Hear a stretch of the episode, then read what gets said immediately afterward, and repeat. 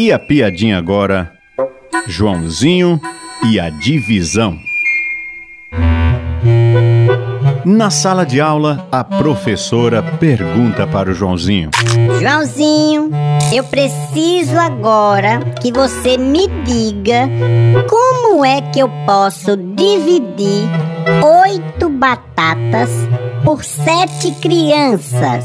É simples, professora. Muito simples. Sim, Joãozinho. Eu quero que você apenas me diga o resultado. Como é que eu posso dividir oito batatas para sete crianças? É só a senhora fazer um purê, professora. Uau!